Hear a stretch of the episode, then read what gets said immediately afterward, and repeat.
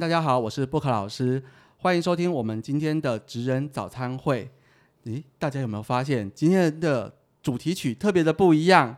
因为今天我的来宾是一位音乐家。大家好，非常开心来到这里，谢谢我们布克老师的邀请，我是佩如。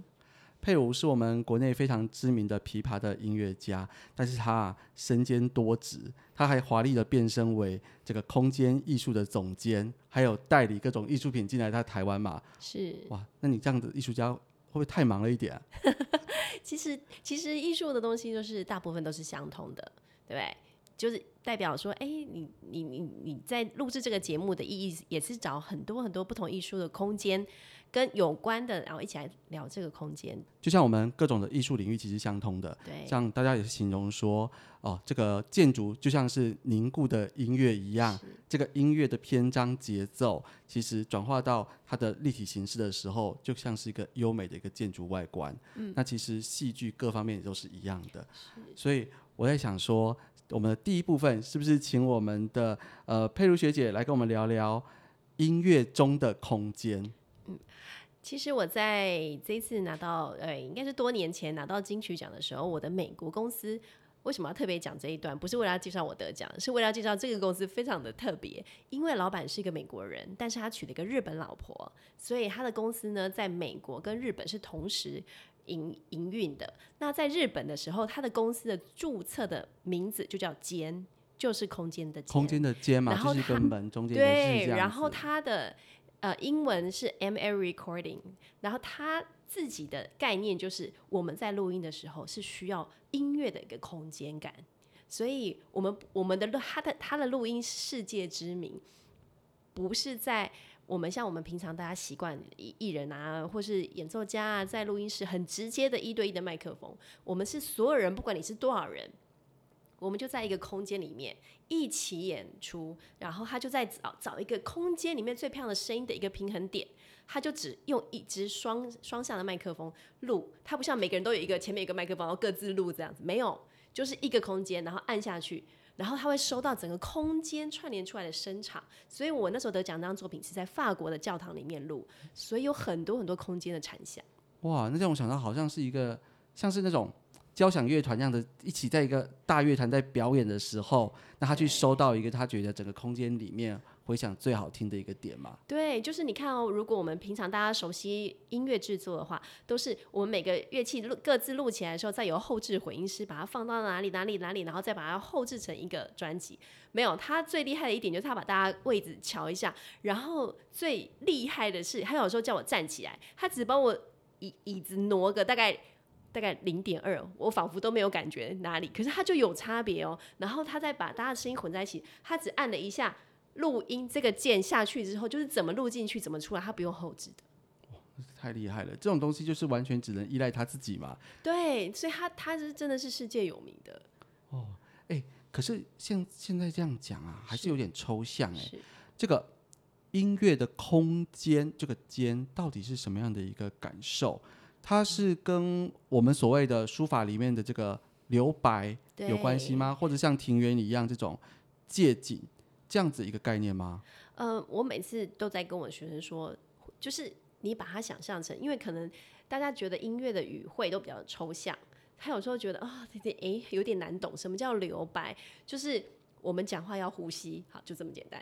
等于是说有点像是我深呼吸，这样吸气、呼气中间的这个。停顿，或者是说它这个缓下来的地方，让它每一个节奏能够形成这样子就像我们两个在讲话，我们也不能你讲完我马上打你尾尾巴，然后就接起来这样。我们一定要有个空间的留白，然后停顿，就像我们的建筑一样，尤其是中国式的园林建筑。是，然后起承转合，对，然后又像我们在做空间，真正重要人在我们像是一个盒子一样，人是放在这个盒子里面的，所以。真正在做的不是外面那个结构体那些材料，其实我们用的是挖掉空下来那个部分。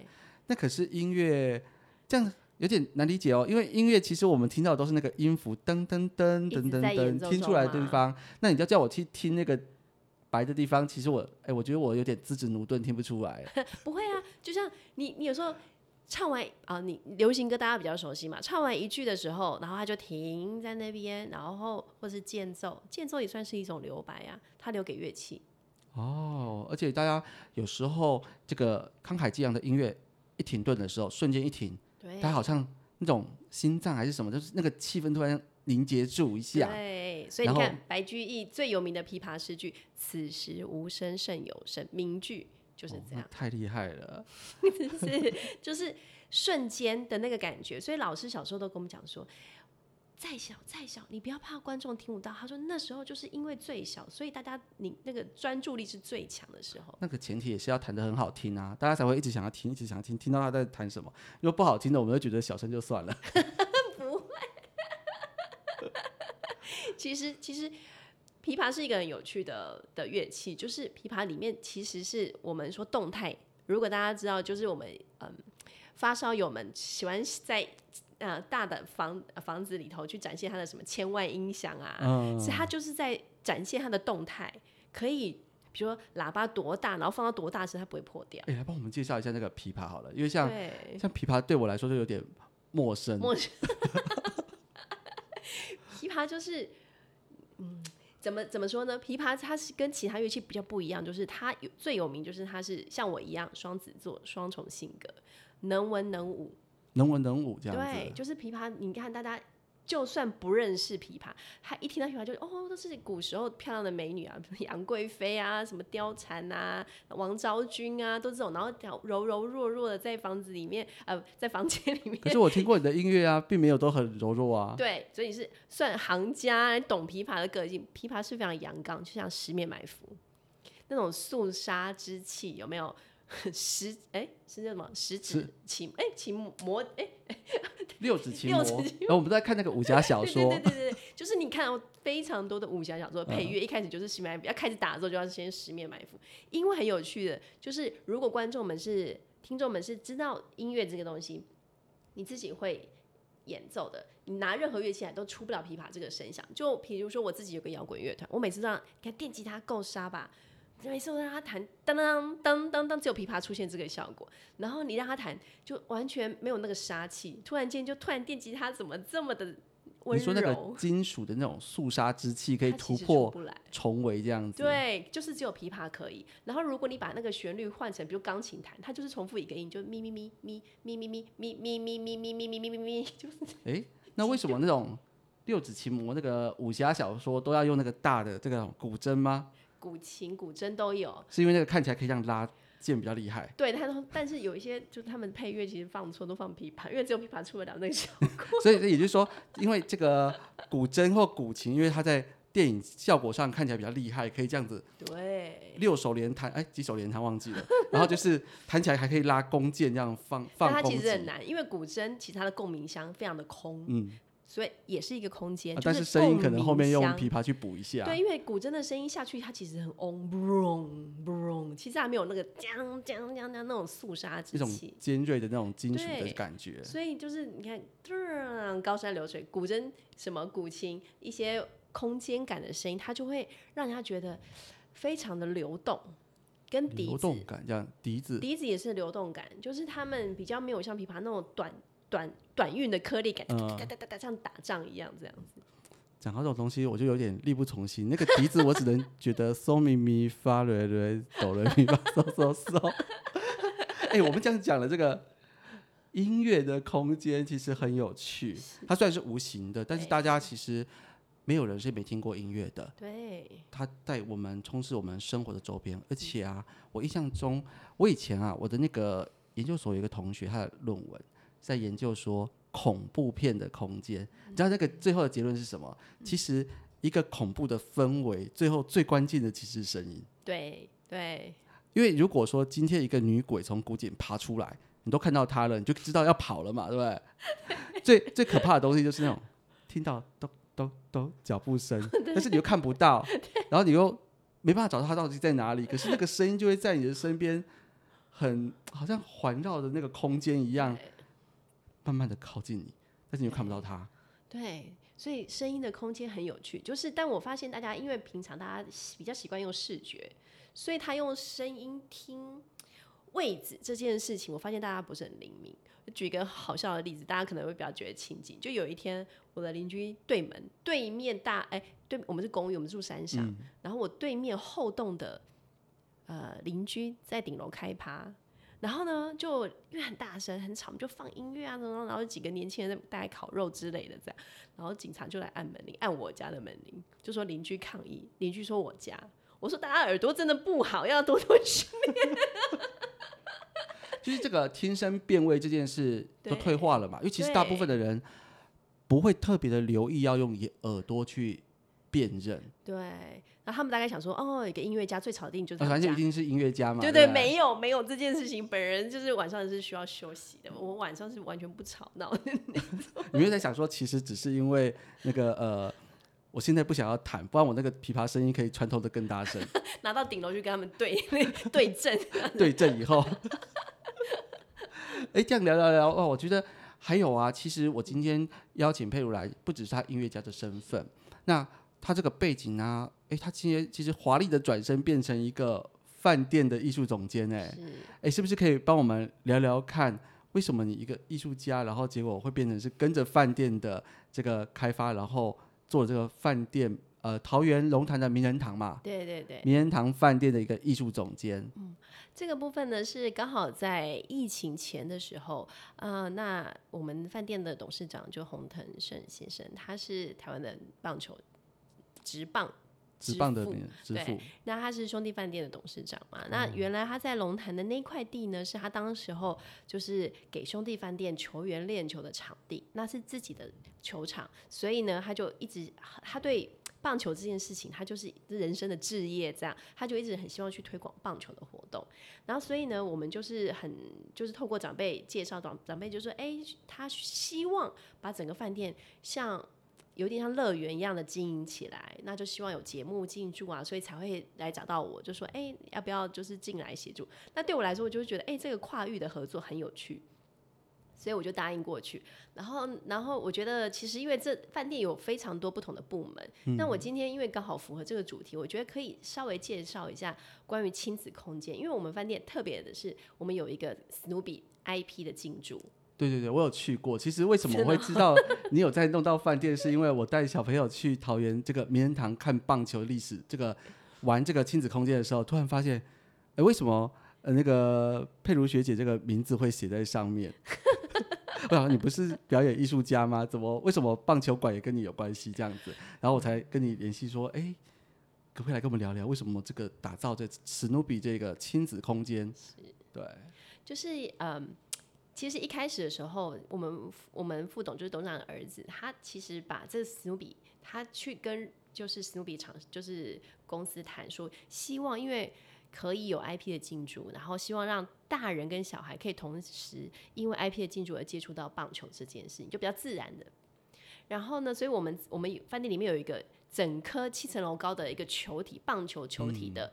一个一一栋建筑物，很大的这个实体的，对，然后所以它顶楼就是展览台湾早期所有职棒，呃，最开始的时候的，无论是历史啊，然后怎么怎么样，就它非常寓教于乐的一个活地方。然后下面两层楼有日本史努比 IP 的进驻。那日本史努比 IP 呢，就是因为史努比很很厉害的是打棒球这件事情，所以我们有非常多的那个大的。呃，史努比公仔，然后有很对对，有很多的活动设计是我们就在顺应这个空间。整个饭店在建构的时候，他们就是把它变成有点像游戏的感觉。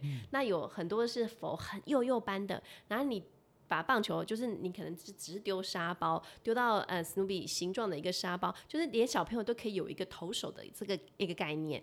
去营造那个空间。那我刚刚提到，就是说亲子空间怎么规划，就是真的小朋友非常需要 IP 的进驻。对，因为有一个 IP，虽然我们大家讲 IP，其实就是这个，不管是小朋友理解，可能是公仔啊，或是某个可爱的图案，因为它很容易让小朋友跟着这个玩偶或公仔带入他的角色，对，带着他一起进去玩。这也是其实你刚刚说很适合小朋友。我记得我那时候其实是我小朋友应该在。大班的时候过去的，他就玩的很开心啊，而且呃，可以用这个机会跟他教育一下，说我们台湾的棒球其实很有名，这样子，他们就会记得说，哦，原来那个球丢起来怎么那个上面说的速度那么快，我怎么丢的速度那么慢？对，然后因为我们底下在下面一层，就是整个球体最下底部那个圆形的地方，我们有一个剧场，它其实就是棒球场的剧场，可是把它盖成像剧场的空间，那是一个非常特别的空间。那所以我们就在那个剧场里面做棒球的定目剧。让儿童可以在里面，可以跟演员们一起互动啊。然后，所以那时候我在的时候，其实我们就做了这样的一个活动，然后跟整个呃，他所谓的剧场式的参与式的剧呃儿童剧，让他们在里面这样子玩。那小朋友就可以，因为他他的距离非常的近，就是他有别于很多我们在看表演，可能他是比较镜框式的那种舞台，就是表演者跟观众是离很远，他就是非常近就在前面，然后。就是讲几个比较有趣，就是像小朋友，我们有一些粉丝小朋友是看好几场，然后他都知道演员的梗，他都提前破梗，演员都很很想哭这样。那其他小朋友不就觉得都被你讲完了？对，然后我们就你知道吗？可是就是你又小朋友就是这样嘛，又很可爱。就我觉得他们应该是想要举手拿礼物吧。对，然后因为因为演员跟观众就是一步之遥，就像你在球场，而且球场可能真的球场还有点距离，他是完全无距离。小朋友就会不断的就是你知道上去，然后在那空间里面游走，就是其实很好玩。其实真的好多的空间，因为像像现在小孩子啊，那个打电动游戏都已经很多，我们也是不希望他天天都在看游戏啦，哈啊，但是我们就希望多多的走出户外，到实体空间，而且很多的教育的一些行为跟互动，真的你是在实体空间里面所。用身体去感受到的是完全不一样的。对，但是小朋友真的就是我们我们刚开始有好几个史努比造景去过，就知道就是很大的原木雕的史努比的各种 IP 人偶啊什么的。我们开幕的第一天，小朋友就可以把这么粗的一个手臂折断。因为我想他应该就是一个很想要攀在上面挂来挂去吧。对我们本来就是你知道吗？我觉得大家给。就是希望做小朋友空间，一定要一定要想到的，注意到这个好清洁跟耐用性，因为 因为小朋友的那个破坏力真的是超厉害的，超越你的想象，超越你的想象，真的完全不可控。有这个我非常能体会。我我们十年前帮一个那个做鞋休闲鞋的品牌，好，我我帮他用那个鞋子皮啊，做了一个一百二十公分直径的大皮球，在统一板级，那时候统一板级刚开幕，统一板级四楼。那个皮球啊，大概不到一个礼拜，我们就就接到电话说：“哎，设计师，快点来救我一下！我们的球滚到 Nike 的柜子里面去了。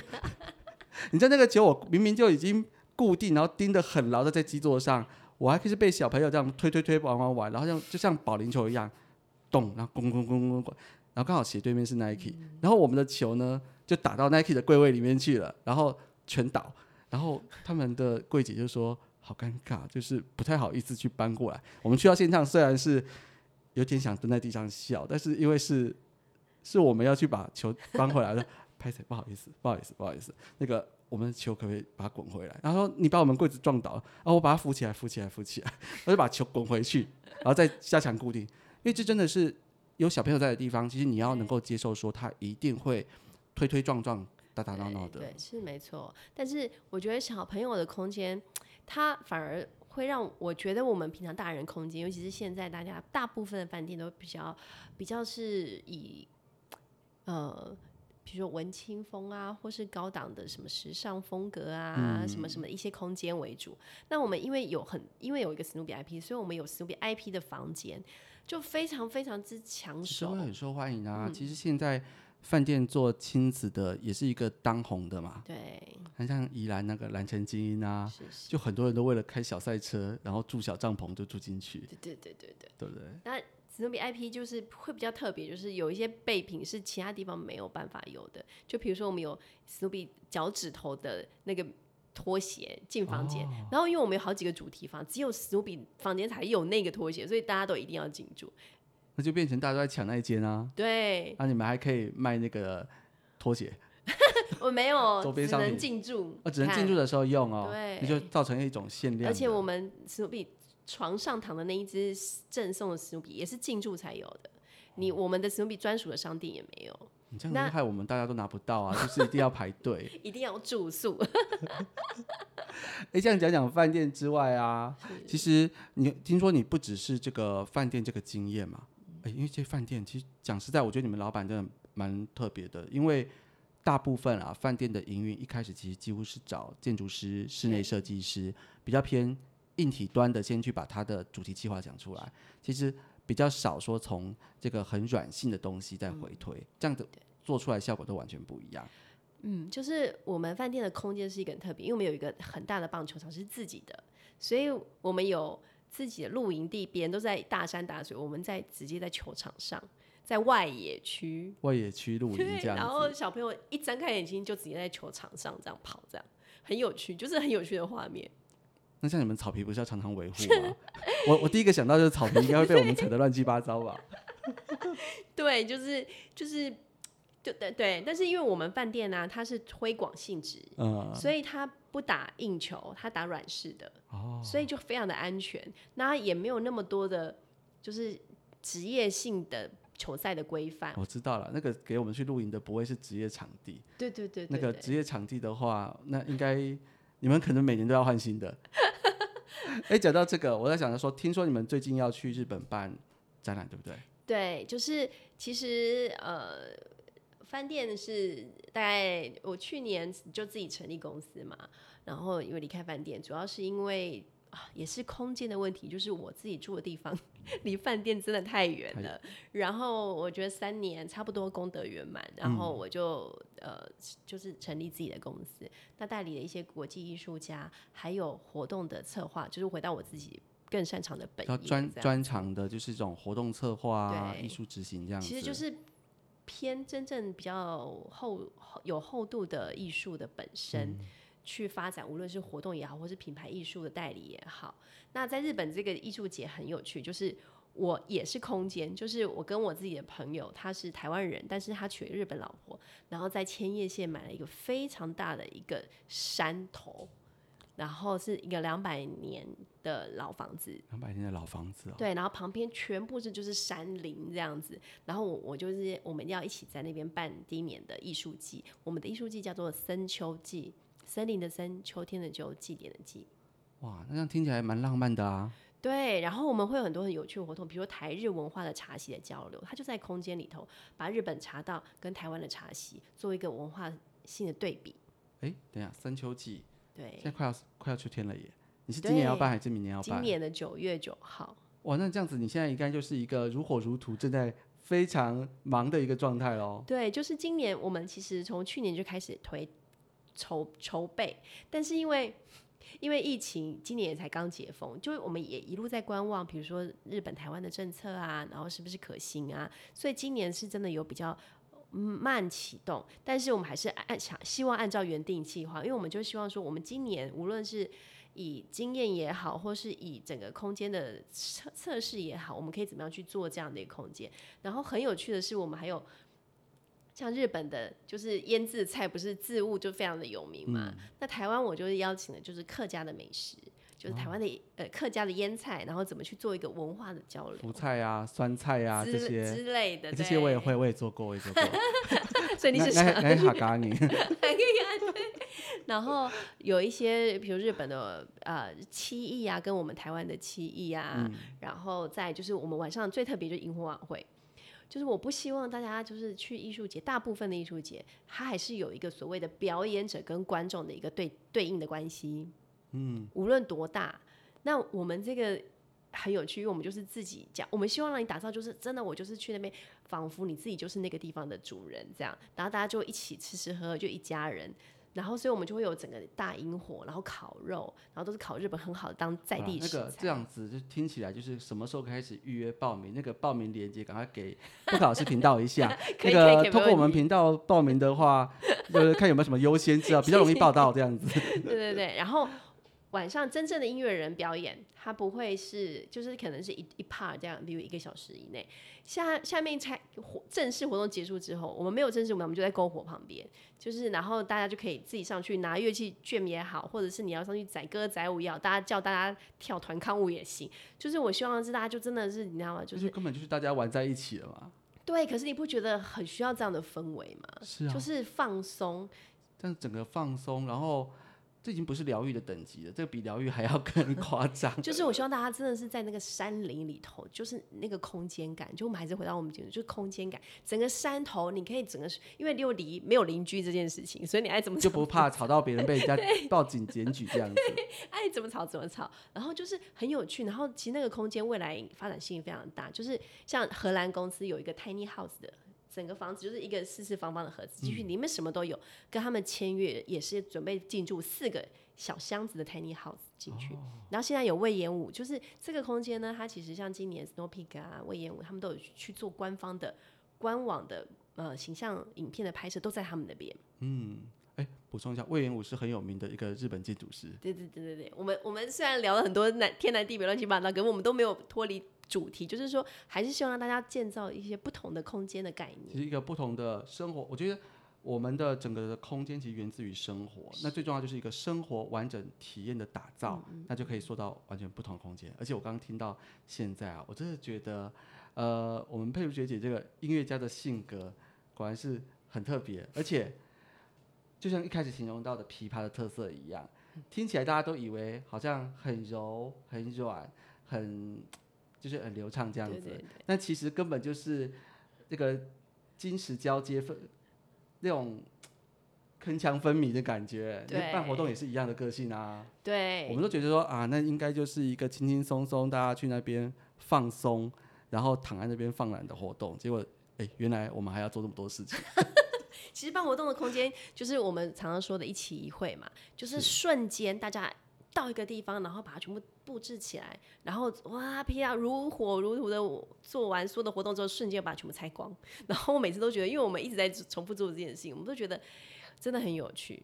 对，我就觉得一起一会这句话真的很棒。对，因为我们其实尤其是疫情以后，大家可以感受到说，我们一定要活在当下。然后我们遇到的每一个人，遇到做的每一件事，其实都要相信说，这已经是我现在当下最好的选择。对，而且一起一会，把握。每一刻跟我们的好朋友相处的时间，然后尽情的享受我们的生活。是，哎，那这样子，今天我们的早餐会咖啡也喝的差不多了。对，那非常感谢佩如学姐，然后来到我们的这个不考试频道上面，跟大家分享音乐中的空间。是，那最后我再做一个小小的结结语，就是好啊。我现在代理的一些国际的艺术家，那都是呃一些潮玩。就是现在我们时尚感就喜欢跟潮玩艺术家合作。那今天因为为什么要特别讲这个结尾呢？就是因为书林这个这个早餐时光的咖啡。就是大家都会常常都会进去咖啡厅里面，在早餐的时光，无论你是开开刚下车，或是准备上车，都拿一杯咖啡。那我们未来的艺术家就是在进驻这样的一个咖啡厅的空间，然后让大家可以随手就是接触到艺术，这就是另外一种所谓抽象的艺术感进入到空间这件事情。哎，这样太棒了，因为我们不要觉得说艺术这件事情好像离我们很远，好像是一个。遥不可及的事情其实没有，我觉得艺术是充满在我们的身边嘛。对，我们可能每天换一换一间咖啡厅买咖啡，我就看到不同的艺术品，我就得到一点点小小不同的感受感动。那我每天听到一个好听的音乐，不同的旋律，其实有一点点感动到我们自己的话，就是一种不同的生活艺术。是没错。哇，那太棒了。那呃，我们如果我们喜欢我们 Book 老师这个。职人早餐会的频道的话，记得要帮我们订阅，而且在底下好加上五颗星，最好是可以写下一些评语。如果你有什么特别想听的主题，都欢迎留言给我们哦。那这样子，呃，今天又是一个美好的早晨，祝大家每天都开心快乐。布考老师，下次见，拜拜。